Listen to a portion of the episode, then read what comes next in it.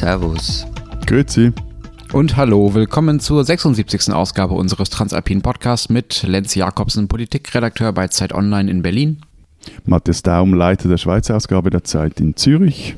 Und Florian Gasser, Redakteur bei den Österreichseiten der Zeit in Wien.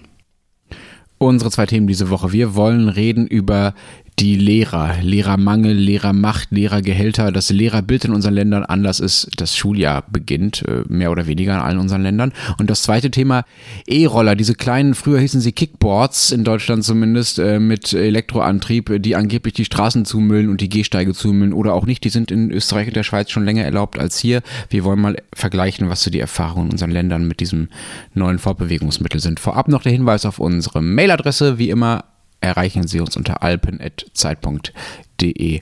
So, bei uns allen hat die Schule wieder begonnen, mehr oder weniger zumindest. Berlin ist ja traditionellerweise sehr früh dran. Florian, ihr in Österreich, ihr seid noch in den Ferien ein bisschen, oder? Genau, nicht mehr lang. Okay. Wir wollen über die Menschen reden, die da, wenn die Schule wieder beginnt, den Unterricht ja ziemlich regieren. Es gibt ja kaum eine Berufsgruppe, die so, ja, so große Macht hat in dem Bereich, den sie dann den ganzen Tag so ähm, bestimmt äh, wie Lehrer in ihren Klassenzimmern. Äh, äh, ich äh, habe da ein Problem.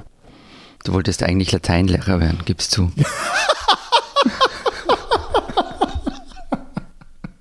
genau, genau. Vor allem, vor allem Lateinlehrer. Da würde würd ich dir mal meine, meine, ehemalige Lateinlehrerin zu fragen, was ich zum Lateinlehrer getaugt hätte. Also ich glaube, zu wirklich nichts wäre ich unfähiger gewesen, als Latein zu lehren, weil ich es auch nach viereinhalb Jahren nicht wirklich verstanden habe. Wobei ich äh, da sagen muss, verstanden hätte ich es glaube schon, da war ich jetzt wirklich zu faul. Äh, nein, ich bin von Lehrern umgeben, also in meiner Familie. Ich meine, da hat es alles, da hat es Gymnasiallehrerinnen, Primarlehrer. Also Normalerweise bin ja ich der, der da irgendwie rumholt, aber ey, man reißt dich ein bisschen zusammen, es geht doch ja, gut, aber, hast, so. nee, aber ernsthaft, hast, hast, du schon mal mit diesem Berufsstand darüber diskutiert, was, die, was sie eigentlich machen? Also über den, mit die diesen, ganze Zeit, ja, ich immer wieder. Okay, aber ich meine, da hast du den ersten Satz noch nicht beendet und die Hütte brennt. Ich, meine, ich habe gestern kurz irgendwie noch mit meiner Schwester ge-SMS, genau, sie ist Lehrerin, und ähm, da hat sie erfahren, über welches Thema wir heute sprechen. Da meinte sie, Zitat, pass auf, Komma, was du sagst. Ausrufezeichen, Ausrufezeichen, Ausrufezeichen, Zitat Ende.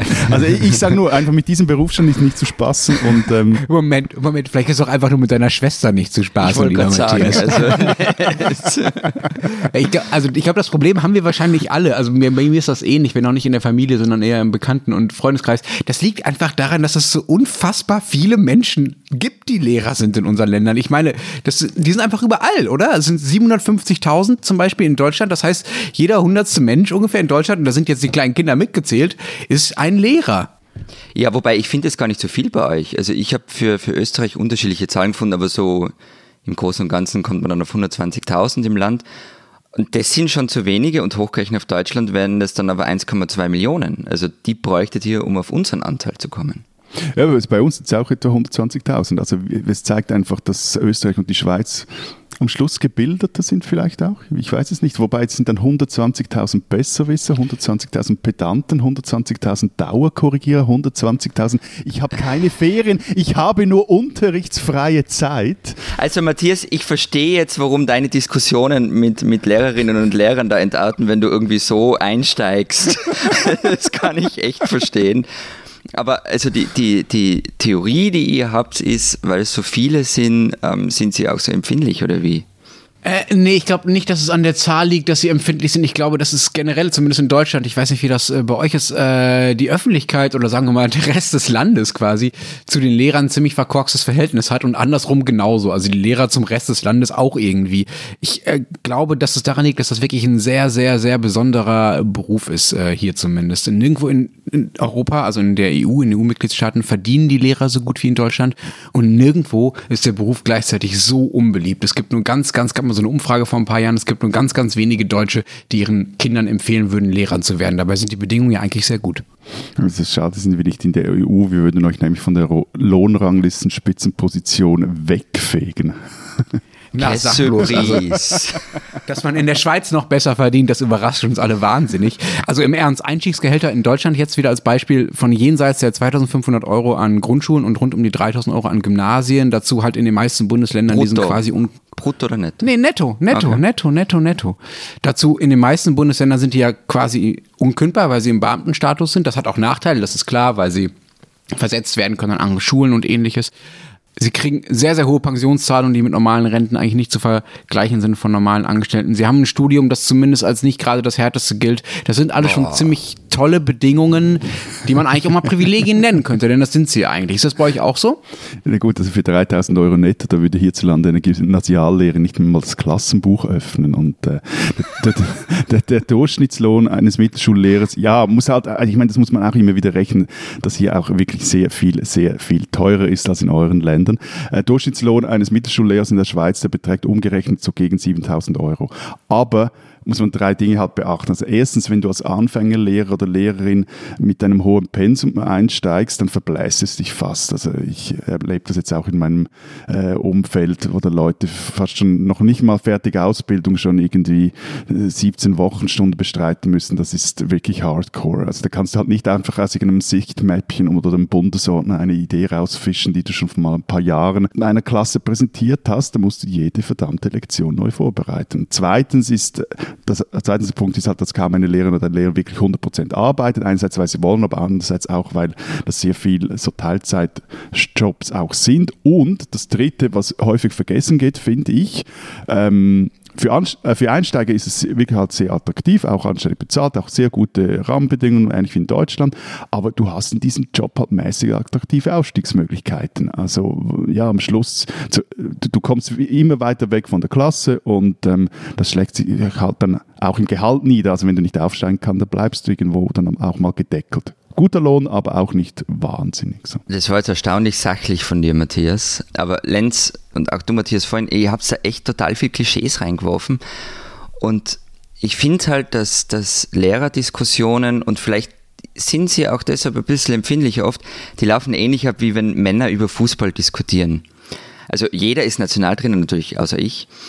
Und Bildungsexperte ist auch jeder, weil irgendwie jeder mal selber in der Schule war und deshalb sich top auskennt. Und das ist halt irgendwie der Fehler, weil wenn ich jetzt meine eigenen Schulerfahrungen auf das Bildungssystem umlegen würde, also dann würde es zappenduster. Ähm, aber e- eben, das sollte man halt nicht tun. Und ich, ich bin jetzt wirklich nicht der große Verteidiger von Lehrern. Ich finde auch, dass zum Beispiel ihre Standesvertretung zumindest Mitschuld daran hat, dass jede Bildungsreform halbgar bleibt. Aber zum Beispiel zu behaupten, Lenzes Studium wäre nicht wirklich hart und sie würden dafür super Gehälter kassieren, das finde ich echt krass. Aber wieso? Also, naja, weil was heißt, das Studium ist nicht hart. Also wenn du zum Beispiel bei uns Gymnasiallehrer werden willst, dann machst du meistens zwei Studienrichtungen. Stimmt schon, man muss da nicht immer alles machen, aber es sind immerhin zwei. Dazu kommt noch die pädagogische Ausbildung, die Unterrichtspraktika und da ist man dann schon ordentlich eingespannt. Und die Gehälter, also man, es kommt schon ein bisschen drauf an. Also ein Viertel der Lehrer in Österreich verdient weniger als 33.000 Euro. Das Einstiegsgehalt für Volksschullehrer liegt bei 2.500 Euro.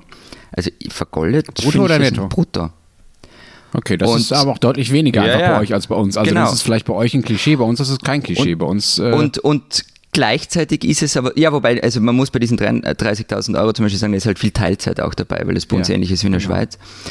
Und dann ist aber schon so, dass die Lehrer einfach eine der wichtigsten Berufsgruppen in unserer Gesellschaft sind. Also nur mal zur Klarstellung, Florian, weil äh, ich finde diesen Klischee-Vorwurf, ich bringe ihn ja auch oft an, aber ich finde, dass er in dem Fall nicht so wirklich zutrifft. Ich habe überhaupt nicht gesagt, dass sie weniger verdienen sollten. Das ist ja nochmal, das ist ja quasi die normative Frage. Ja, wie viel soll sie verdienen? Ich habe erstmal nur beschrieben, dass sie ziemlich viel Geld verdienen. Ja, das sind ja nur die Einstiegsgehälter, die ich genannt habe, die auch noch hochgehen mit der Erfahrung.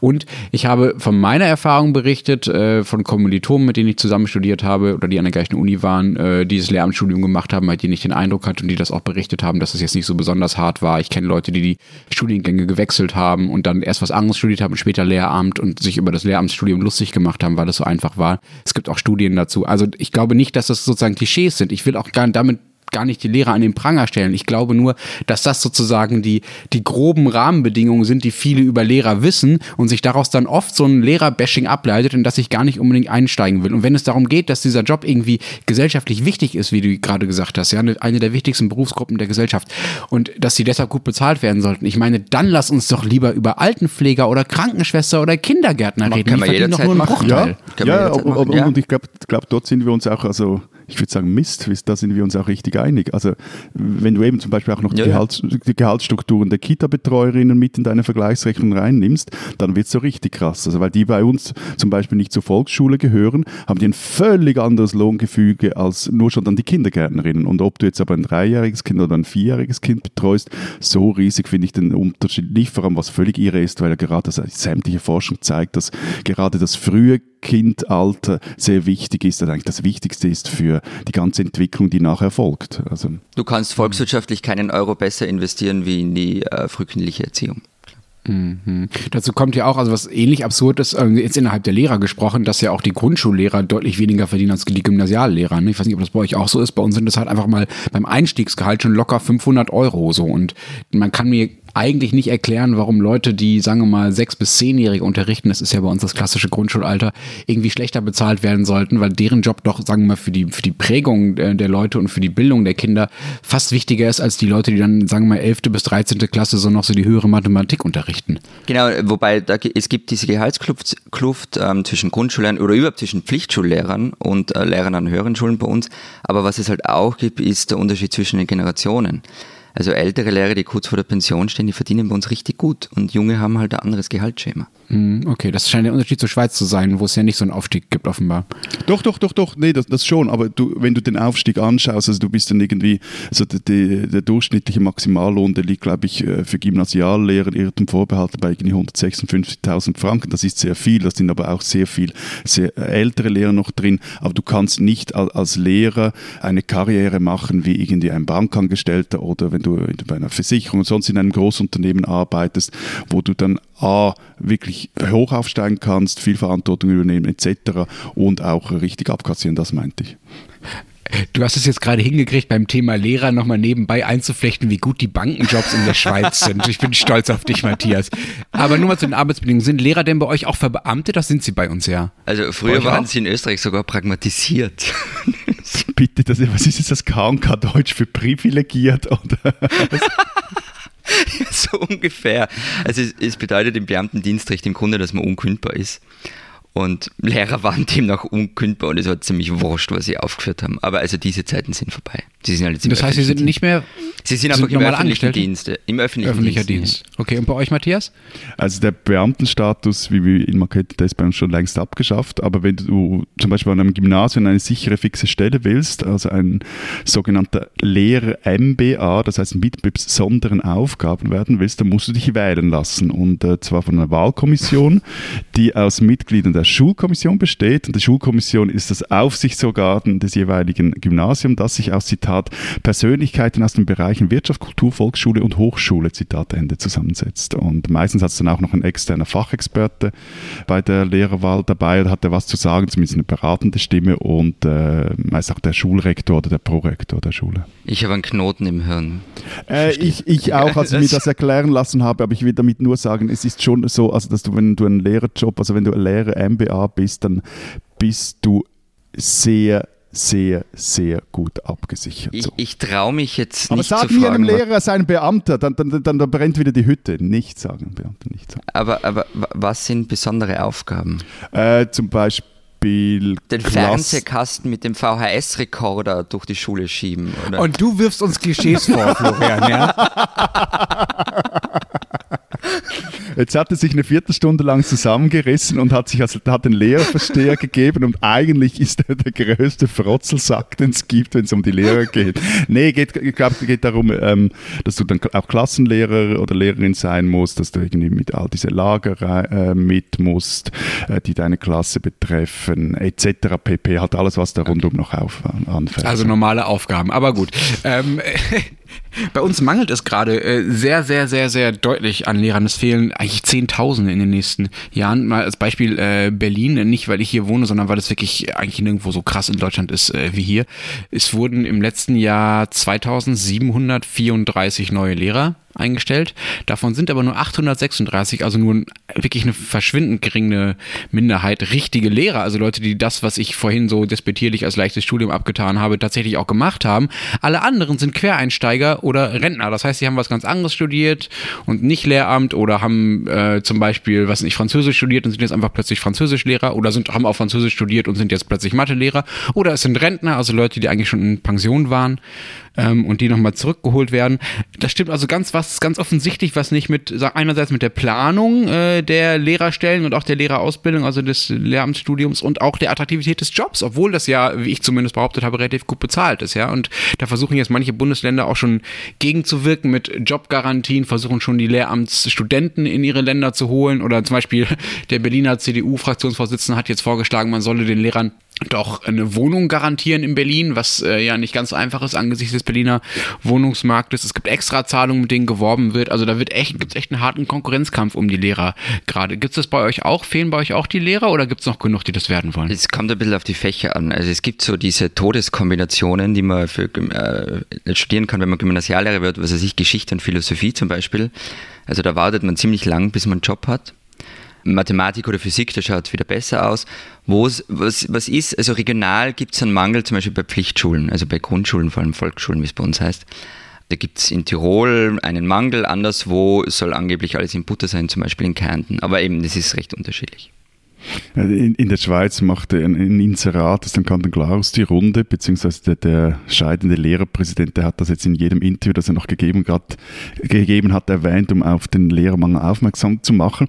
Und zwar wurde in diesem Inserat oder da, da suchte eine Schule eine Person mit Zitat Flair für Französisch.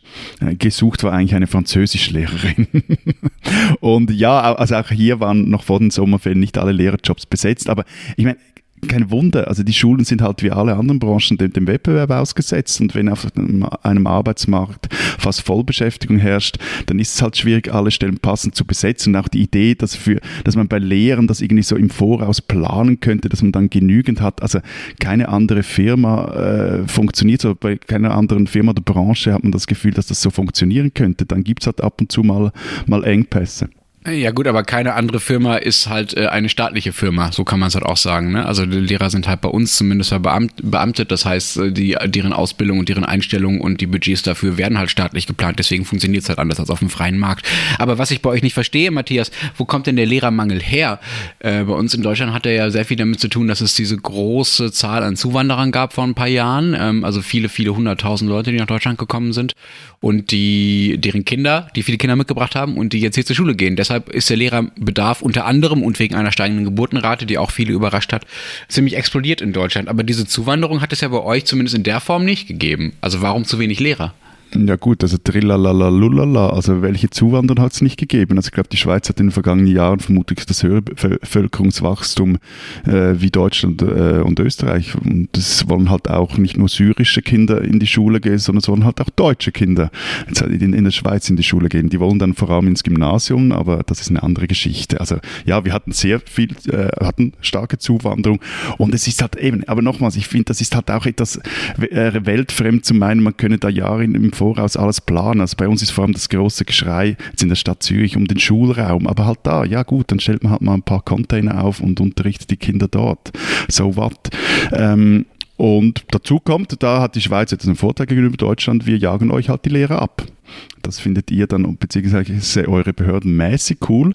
Aber die deutschen Lehrer kommen, wenn man glaubt, was man da so liest, nicht nur wegen den besseren Löhnen in die Schweiz, sondern auch, weil hier die Schulen anscheinend besser aus, ausgestattet sind wie in Deutschland. Aber auch hier, also wenn man dann die Zahlen ansieht, dann finde ich, ist das auch recht viel Geschrei um, um, etwas, das gar nicht so krass ist. Also die Anzahl ausländischer Lehrer in den Klassen, Schweizer Klassenzimmern, die ist wirklich lächerlich niedrig. Kanton Basel-Land, muss man zwar sagen, ist der einzige, der da genau eine Statistik führt. Also kommen gerade mal 4% der Lehrer aus Deutschland. Und das ist wirklich jetzt nicht viel, wenn du das gerade auch mit anderen Branchen ver vergleichst. Mhm. Florian, ich würde gerne zum Schluss nochmal äh, auf das zurückkommen, worüber wir am Anfang so ein bisschen äh, gestritten haben, weil das, glaube ich, sehr typisch ist dafür, wie so die Debatten über die Lehrer laufen, dass das Bild so sehr schwankt zwischen, ja, die haben es total bequem, so, das war so jetzt mal, jetzt persifliere ich mich mal selbst, das war so das, was ich gesagt habe, und zwischen, äh, ja, die sind total wichtig und der Job ist so schwer, dass die es eigentlich sogar noch besser haben sollten. Das ist jetzt so meine Kurzversion von dem, was du gesagt hast. Kann es sein, dass das Haupt, dass das Hauptproblem eigentlich ein anderes ist, also dass wir in diesem Polen diskutieren, weil wir eigentlich viel zu wenig darüber wissen, was diese Lehrer eigentlich tun und wie gut sie sind. Also zumindest in Deutschland sind die Klassenzimmer totale Blackboxes. Man weiß eigentlich nicht, was darin passiert. Und gerade wenn die Kinder noch sehr klein sind und sie nicht so wirklich, sagen wir mal, verlässlich berichten können, äh, was da im Unterricht passiert und auch nicht, kann man ja nicht wirklich beurteilen, ob der Unterricht gut oder schlecht ist. Es gibt quasi keine vernünftigen Informationen darüber, wie gut Lehrer sind. Und das äh, finde ich schon ein bisschen skurril. Es gibt keine funktionierende Qualitätskontrolle, das hat auch was mit dem Beamtenstatus zu tun. Ein fauler oder ein schlechter Lehrer kann halt einfach jahrzehntelang seinen Stiefel durchziehen und ihm kann halt eigentlich nicht viel passieren. Das ist doch ziemlich deprimierend und auch nicht nur für, für uns als jetzt die aus dritter Position darüber reden, sondern auch für die vielen anderen guten und engagierten Lehrern, die es auch gibt, die aber dadurch auch keinen Vorteil haben, weil sie ja, äh, weil es ja niemand auffällt, dass sie gute Arbeit machen. Abgesehen davon, dass es natürlich für die Kinder wichtig ist. Also ich finde, dass diese mangelnde Transparenz dessen, was da in den Klassenzimmern passiert und diese, sagen wir mal, diese völlige Blackbox der Klassenzimmer, das ist äh, eines der Hauptprobleme, die halt dann auch dazu beiträgt, dass wir alle relativ uninformiert und so ein bisschen Mist, wir wüssten gerne mehr, aber wir wissen halt nicht mehr, deswegen kommen wir nur mit unseren blöden Klischees an, darüber reden. Also ich, ich das mit dem, sie sind wichtig oder der, einer der wichtigsten Berufe für die Gesellschaft, das habe ich ja wirklich ernst gemeint. Also was auffallend ist. Ich habe meins auch ernst gemeint. Nein, ich, ich, betreue zum Beispiel bei uns jetzt auf den Österreich-Seiten seit, seit mehr als vier Jahren eine Porträtseite. Und was da auffallend ist, dass eigentlich bei jedem Protagonisten, der da vorkommt, also das sind irgendwie interessante Leute von ESA-Direktoren bis zu Wissenschaft anderen Wissenschaftlern und äh, Künstler und was weiß ich was alles, bei jedem kommt irgendwo in der Biografie ein Lehrer vor, der, der, der dann irgendwie die Person gefördert hat auf irgendeine Art und Weise oder inspiriert hat. Also ich finde, das ist wirklich einer der wichtigsten Berufe. Und was du angesprochen hast, ist halt eines der Grundprobleme. Matthias hat es vorher auch schon gesagt. Ob du ein guter oder schlechter Lehrer bist, ist für deinen Gehalt und deine Karriere völlig egal. Also die Anreize dafür, ein guter Lehrer zu sein, also sind nicht sehr hoch. Aber also ihr werdet es mir jetzt vorwerfen, dass ich jetzt einfach irgendwie äh, in meinem gesamten familiären Umkreis mich beliebt machen will, aber ich muss jetzt schon äh, kurz noch was reingrätschen. Also ihr seid erstmal drauf und dran, dass unser Mailpostfach von der Vereinigten Transalpinen Lehrerschaft mit Hassbotschaften geflutet wird. Das Antworten übernehmt dann ihr und also ich wollte jetzt ernsthaft noch mehr Evaluationen und noch mehr Qualitätskontrolle in die Klassenzimmer bringen. Yes. Ich mein, ja, ich meine, nein, du hast am Anfang mal so einen Nebensatz erwähnt, die Lehrer würden die Bildungsreform blockieren. Mag der Fall die sein. Vertretung der Lehrer. Ja, mag der Fall sein, aber einfach, das, das muss jetzt hier trotzdem mal noch gesagt werden. In der Schweiz waren sie damit mäßig erfolgreich, ich spare jetzt hier die Details, aber es gab hier mit Hamos und dem Lehrplan 21 Reformen, mit denen die Volksschule in den vergangenen Jahren und auch in den kommenden Jahren so radikal reformiert wurde und wird, wie sie das seit der Einführung der Schulpflicht nicht mehr wurde. Also da wurden alle kantonalen, die kantonalen Lehrpläne der Deutschschweiz wurden angepasst etc., wurde alles eben harmonisiert etc. Also da muss man jetzt schon mal sagen, also wenn es um die Schweiz geht, da sollte jetzt mal einfach die Lehrer lieber mal machen lassen. Diese Deutsche sollten Sie kennen. Katrin Lompscher ist Senatorin für Stadtentwicklung und Wohnen in der Berliner Landesregierung und Mitglied der Partei Die Linke. Und die will ja weiterhin nichts weniger als den Kapitalismus abschaffen und durch den Sozialismus ersetzen. Damit fängt Lompscher jetzt an auf dem Berliner Wohnungsmarkt. Sie hat jetzt vorgestellt, wie sie die rasend steigenden Mieten hier in der Stadt stoppen will, und zwar mit konkret staatlich festgesetzten Höchstmieten für die nächsten fünf Jahre. Zum Beispiel 6,03 Euro pro Quadratmeter. Altbau, das gilt auch für so schicke Wohnungen in Berlin Mitte, die bisher so ungefähr 15 Euro kosten dass von dieser Regelung, dass einfach mal die Mieten ab sofort äh, gesenkt werden können, das ist der, der Clou an dieser Regelung. Also jeder kann sofort sich auf diesen neuen Mietendeckel von Lomscher beziehen und sagen, jetzt bezahle ich einfach weniger, lieber Vermieter. Dass davon vor allen Dingen meistens die Gutverdienenden profitieren werden, die bisher noch ihre hohen Mieten in Berlin-Mitte oder sonst wo zahlen und die dann mal eben halbieren können. Das interessiert Lomscher nicht und sie stört sich auch nicht daran, dass vielen Vermietern auch den kleinen und vielleicht gar nicht mal so bösen, die soll es ja auch geben, sofort die Einnahmen wegbrechen würden, um, um die Häuser, die sie da vermieten, in Stand zu halten oder gar zu modernisieren. Denn Lomscher will ja gar nicht, dass Wohnungen weiterhin privat vermietet werden. Sie will nichts weniger als den privaten Mietmarkt indirekt abschaffen. Damit hat sie den traditionell linksradikalen Teil der Berliner, die es hier überall gibt, hinter sich. Alle anderen schäumen. Eine Berliner Zeitung hat getitelt Die Linke zündet Berlin an.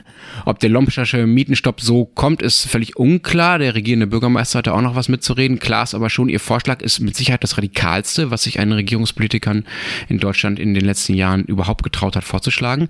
Und die bisher gerne und abstrakt geführte Debatte darüber, ob man denn den ach so bösen Kapitalismus endlich überwinden oder zumindest zähmen müsse, wird dank Lomschas Vorschlag endlich mal sehr konkret geführt, egal ob man diesen Vorschlag toll oder irre findet. Katrin Lomscher, eine Deutsche, die man kennen sollte.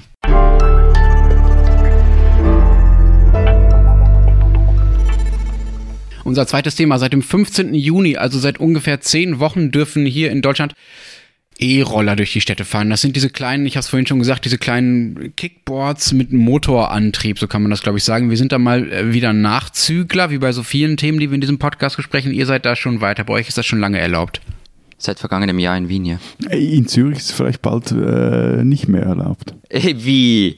Ihr superliberalen Haudegen verbietet mal etwas. Wir leben hier im rot-grünen Zürich, also hier muss Ordnung herrschen, auch, auch auf den Straßen. Wien also, ist auch rot-grün äh, und hier, da stellt man ein paar Regeln Ja auf. gut, aber ihr seid schon fast auf dem Balkan, also das, das zählt so nicht.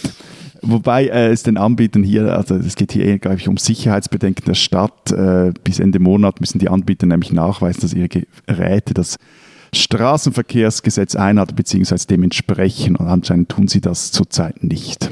Aha, okay, elegant. Äh, nutzt ihr diese Dinger denn, die das Straßenverkehrsgesetz nicht einhalten? Nein, natürlich nicht. Also ich habe es natürlich getestet, aber ich, ich benutze es nicht wirklich, nein. Äh, das heißt, die haben sich hier nicht durchgesetzt bei euch? Also, damit ich das, also du meinst, wenn wir drei etwas nicht nutzen, dann hat sich nicht durchgesetzt. Also die Hybris Ja, na klar, na klar. gut. Nein, die stehen überall rum und viele benutzen sie.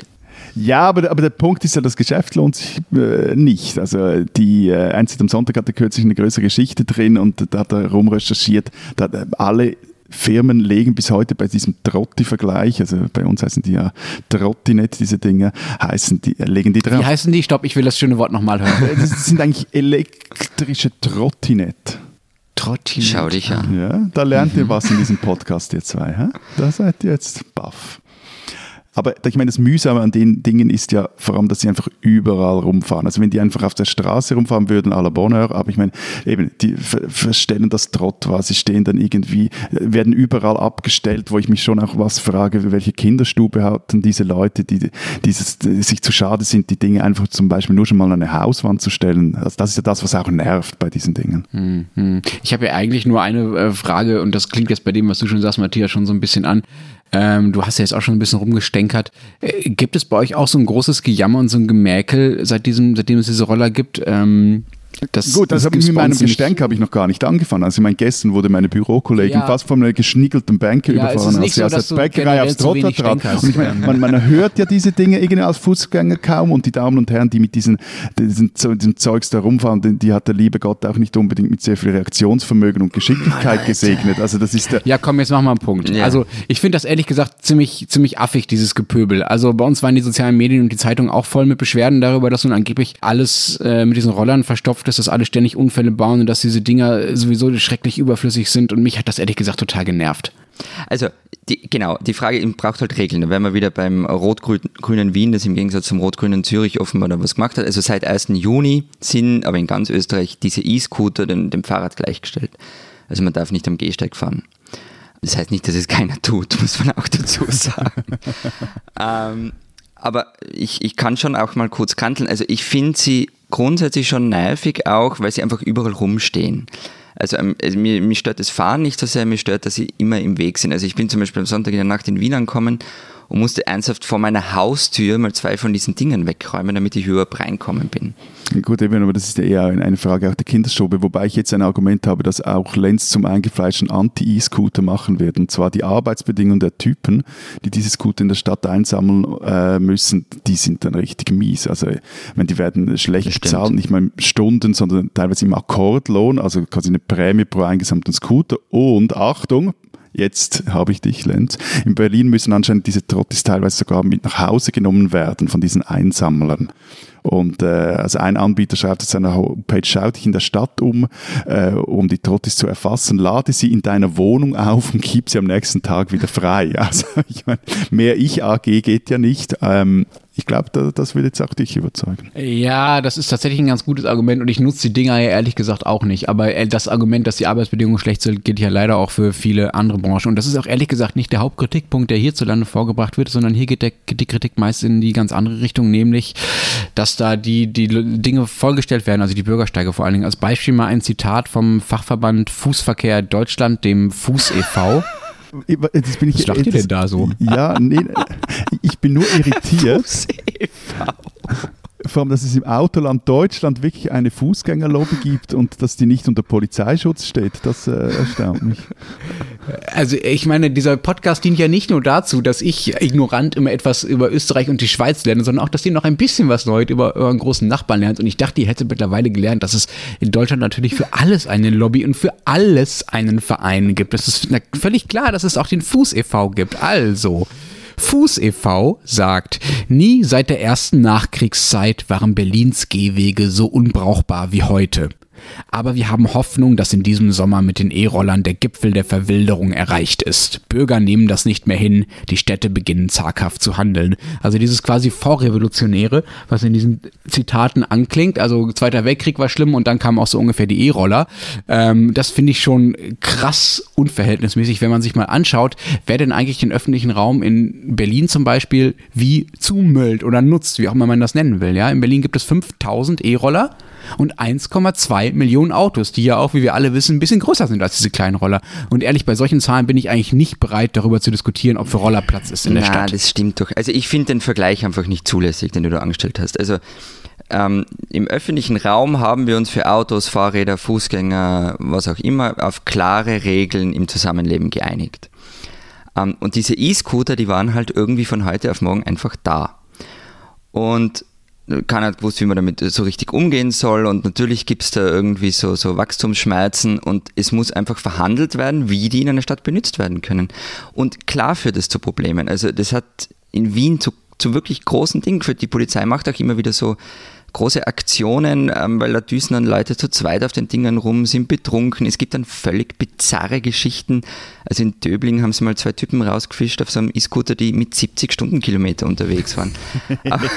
also, was irgendwie schon natürlich Irrsinn ist, aber auch irgendwie wieder beeindruckend aber eben, also die Frage ist, wir müssen halt, äh, es, es, braucht halt Regeln dafür und damit es auch in einem gemeinsamen Verkehr funktioniert. Ja, das etabliert sich jetzt halt und da sind wir vielleicht auch einer Meinung und deswegen finde ich auch das, was du gesagt hast, Florian, die waren dann plötzlich von einem Tag auf den anderen da. Es gab ja, es war ja nicht so, dass irgendwie bei den Autos es irgendwie eine staatlich reglementierte Testphase gab, Nein, bis sie dann mal irgendwie eingeführt wurden. Also das ist, finde ich, gehört zu den liberalen Gesellschaften auch dazu, dass halt neue Erfindungen, wenn sie denn mal zugelassen werden, auch einfach normal einfach mal da sind und dann muss sich halt die Gesellschaft daran gewöhnen. Ja, so. aber sorry, aber der Punkt ist, dass diese Erfindung einfach für die Katz ist. Und das ist der springende Punkt. Dass die rumstehen und dass die Typen, die sie brauchen, nicht fahren können, ist geschenkt. Aber ich meine, kein normaler Mensch wird sich so ein Ding anschaffen und dafür auf ein Auto verzichten. Auch wenn immer wieder das Gegenteil behauptet wird, aber wer das Gegenteil behauptet, der muss ein E-Scooter-Verleiher sein. Also was diese Dinge konkurrieren, das ist den Velo, den Fuß und den öffentlichen Verkehr. Und gerade der Fußverkehr, der braucht in einer Stadt, sorry, da bin ich wirklich bei Fuß e.V., also der braucht in einer Stadt wie Zürich, Basel oder Bern, vielleicht auch noch in Berlin, braucht er einfach keine zusätzliche Konkurrenz. Also eher müsste er gefördert werden, das hieß dann wirklich alle Rabauken Haben wir gerade gemacht.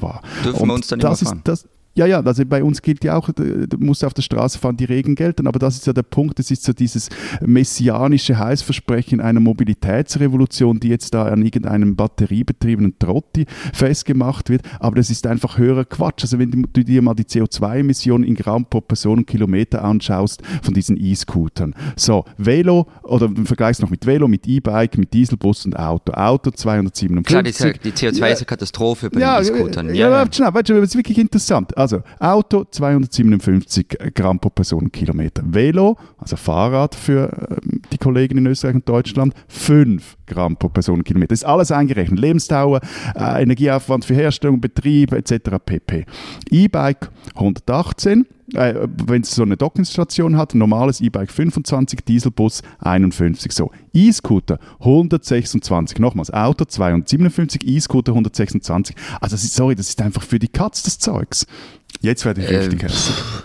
Also ich kenne ehrlich gesagt niemanden, der sagt, dass die E-Scooter die Autos, also der Ersatz fürs Auto sind, aber gut. Ich weiß auch nicht, wer dieser E-Scooter-Messias sein soll, von dem ja. du da gerade schwadroniert hast, Matthias, aber okay, gut. Aber du hast eine Vorstellung von E-Scootern aufgemacht, die, um, um sie dann zu zerstören. Diese Vorstellung hat halt keiner, aber gut. Das stimmt nicht, das stimmt nicht. Also diese Versprechen werden wirklich irgendwie die ganze Zeit rumgereicht. Das sei jetzt irgendwie so die neue Art, sich fortzubewegen.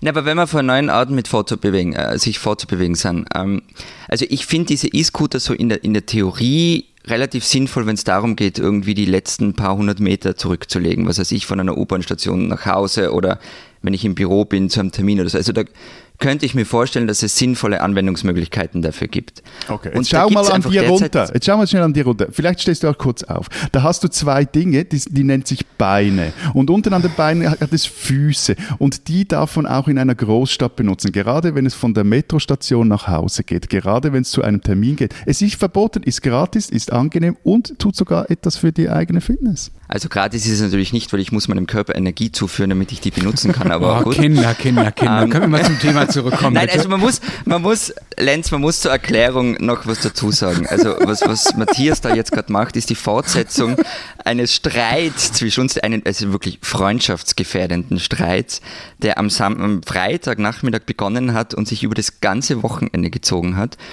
Und begonnen hat er damit, dass ich Matthias geschrieben habe, dass ich nun ein E-Bike besitze. Und ganz ehrlich, das hat er nicht so lässig gefunden. Ja, gut, sorry, aber du hast gesagt, dass es irgendwie das E-Bike, jetzt kann ich endlich wieder mit dem Rad nach Hause fahren. Ja, ja also es, so. die, also, es, es, es, steht dir nichts im Wege, auch mit einem ganz normalen Velo äh, täglich in dein Büro zu pendeln. Ja, in, also Moment, der Unterschied ist, in Wien hast du recht, da ist es so. Aber ich, ich wohne nicht nur in Wien, ich wohne auch in Innsbruck. Und wir haben ja schon mal, vielleicht erinnert sich irgendwer, vor 700 Folgen über den öffentlichen Verkehr in Städten gesprochen. Und da haben wir darüber gesprochen, wer verwendet in der Stadt ein Auto. Und ich habe gesagt, ja, ich verwende in Innsbruck, also in Wien verwende ich es nicht, aber in Innsbruck verwende ich ein Auto, weil ich einfach, wenn ich in die Stadt fahre, irgendwie 40 Minuten mit dem öffentlichen Verkehr brauche und dem Auto brauche ich keine Viertelstunde. Ähm, und das Problem, was noch dazu kommt, ist, ich wohne ein bisschen am Berg oben. Das heißt, mit einem normalen Rad darauf zu fahren, ist jetzt nichts, was man macht, wenn man Einkäufe macht oder mal schnell einen Kaffee trinken geht oder so. Das ist wirklich sehr harter Sport, dann darauf zu fahren. Und das heißt, ich bin aber auch, ja, es ist so, wirklich. Ähm, so war die und, Diskussion. Ich habe hab die Lösung für euren Streit übrigens. Ja, Matthias kann einfach demnächst für Florian einkaufen gehen, ihm die Einkäufe nach Hause fahren. Jederzeit mit seinem Fahrrad, genau. Nein, aber der Punkt ist, also das heißt, ich habe sehr viel das Auto äh, benutzt für so alltägliche Wege. Und wir haben uns jetzt einfach zu zweit ein E-Bike gekauft, damit diese alltäglichen Wege einfach nicht mit dem Auto nicht gemacht du, werden. Also nicht du und Matthias. Nein, nicht. genau, also deshalb, ähm, und also der Grund ist wirklich, dass man weniger das Auto benutzt. Punkt.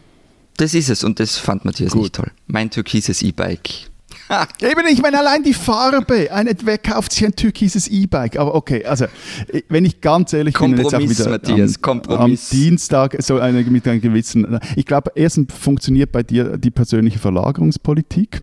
Also von der Wampe in die Wadeln und. Vom Bauch in die Beine sozusagen, ja? genau, vom Bauch in die Beine, von der Wampe in die Wadeln. Und ich muss dir leider etwas recht geben. Weil ich glaube, es gibt wirklich ein Gebiet, wo das, Achtung, jetzt, heute bin ich wirklich so am Schluss jeder, äh, jedes Themas so vollkommen auf Kompromiss mhm. aus. Es gibt wirklich ein Gebiet, wo das Sinn macht und das ist, mm, wo du wohnst, im hügeligen Terrain, in der Vorstadt, in der Agglomeration. Also wo ein E-Bike Sinn macht, also wenn quasi das Matörchen unter dem Viertel die Topografie aufhebt. Da kann das durchaus ein Autoersatz sein. Also vor zwei Tagen trost man damit Aufkündigung der Freundschaft und jetzt gibst du mir recht, das finde ich irgendwie schon fast ein bin, bisschen fad. Ich bin für mein aufbrausendes Gemüt bekannt. Hm, stimmt. Die spinnen, die Schweizer. Alles ist politisch, heißt es, auch das Essen. Dass da etwas dran ist, zeigt sich in diesen Tagen. In Österreich machen Linke wie Rechte mit Wiener Schnitzel Politik und in der Schweiz hat sich die SVP auf die, wait for it, Äpfel eingeschossen. Also zumindest auf einen von Maden zerfressenen Apfel, den sie auf ihren Wahlplakaten zeigt. Die Frucht symbolisiert für sie die eigene Heimat. Die Maden, vermutlich das, was darunter steht. Sollen Linke und Nette die Schweiz zerstören? Das alles ist gewohnt unappetitlich, aufmerksamkeitserheischend und auch etwas doof. Was mich aber vor allem umtreibt, seit ich dieses widerliche Sujet gesehen habe, wieso ist die Schweiz ein Apfel, wieso eine Frucht, wieso eine fruktarische Zwischenmahlzeit? Ist Christoph Blocher nun Vegetarier geworden? Wir wissen es nicht, aber liebe Schweizer, ihr spinnt's.